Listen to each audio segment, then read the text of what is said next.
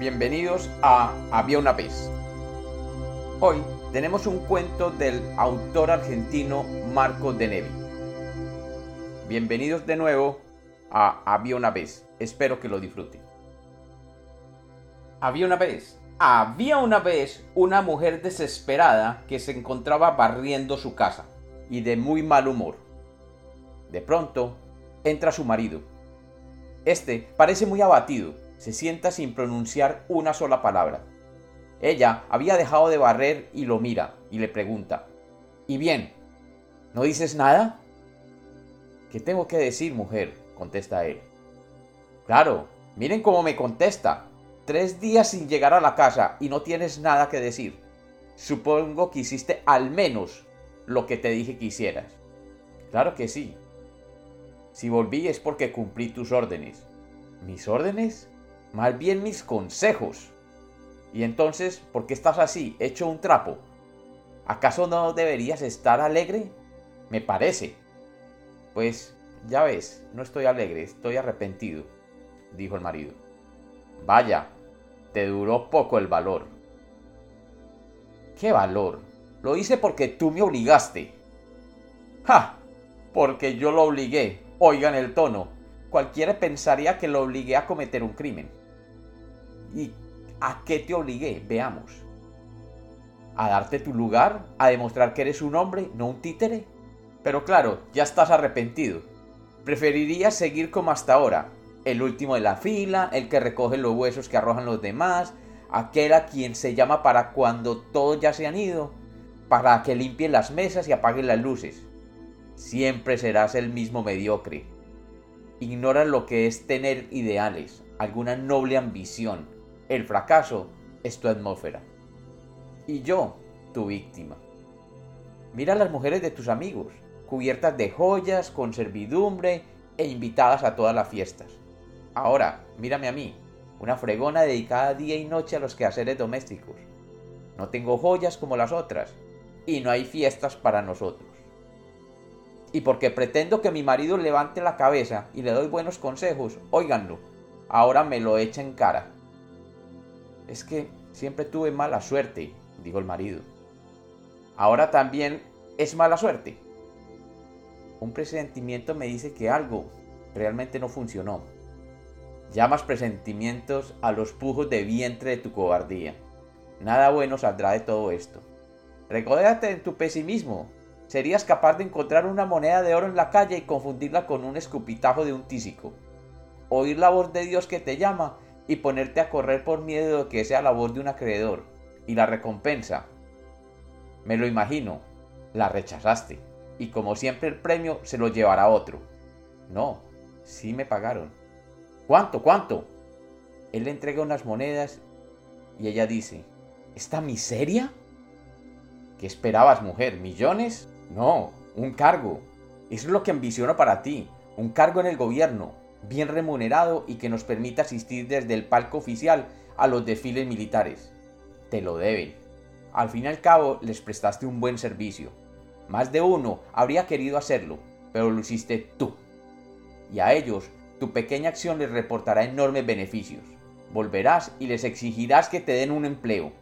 Un empleo en el que no tengas que matarte trabajando, pero que te haga ganar un buen sueldo. Cierto prestigio social y algunas ventajas adicionales. No me darán ni el puesto de una ordenanza. ¿Por qué? ¿No saben que fuiste tú quien les hizo ese favor? ¿Cómo no van a saberlo? Ya ves que me pagaron. Me refiero a los grandes, los que firman los nombramientos. Ellos no lo saben. Trataste el negocio con algún subalterno que te quitó del medio con estas moneditas, para hacerse pasar él por el autor y conseguir que lo asciendan a él de categoría. El marido le contestó, realmente todos lo saben, ¿qué más quieres? Y entonces, ¿por qué dices que no te nombrarán ni siquiera como ordenanza? Es que nada les gusta menos a ellos que mostrarse agradecidos. Ellos son envidiosos. Además, no quieren aparecer como mis instigadores.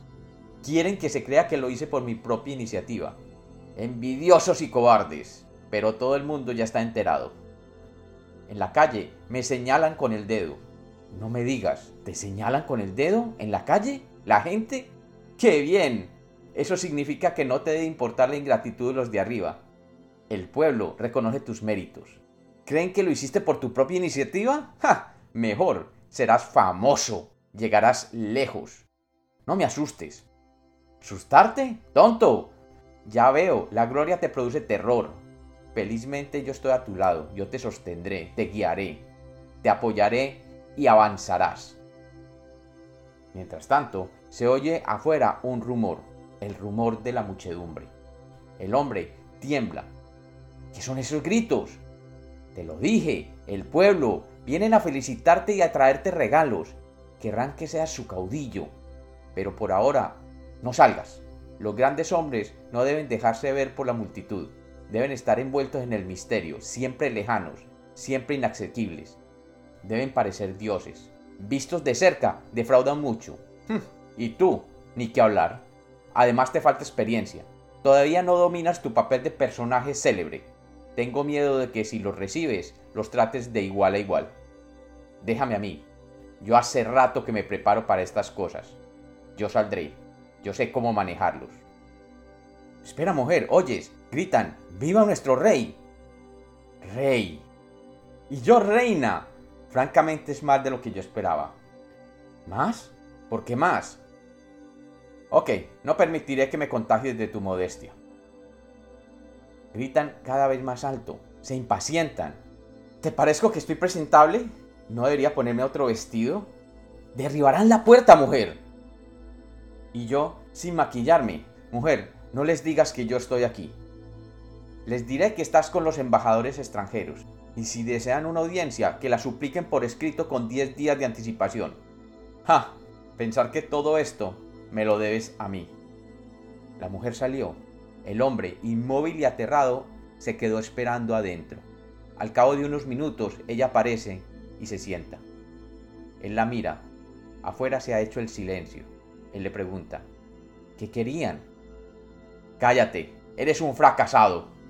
Los dos somos unos fracasados. ¿Por qué? ¿Qué pasó? La mujer se pone de pie de un salto y empieza a gritar. Y todavía lo preguntas. ¿Qué pasó? ¿Qué pasó? Pasó que otra vez te dejaste ganar.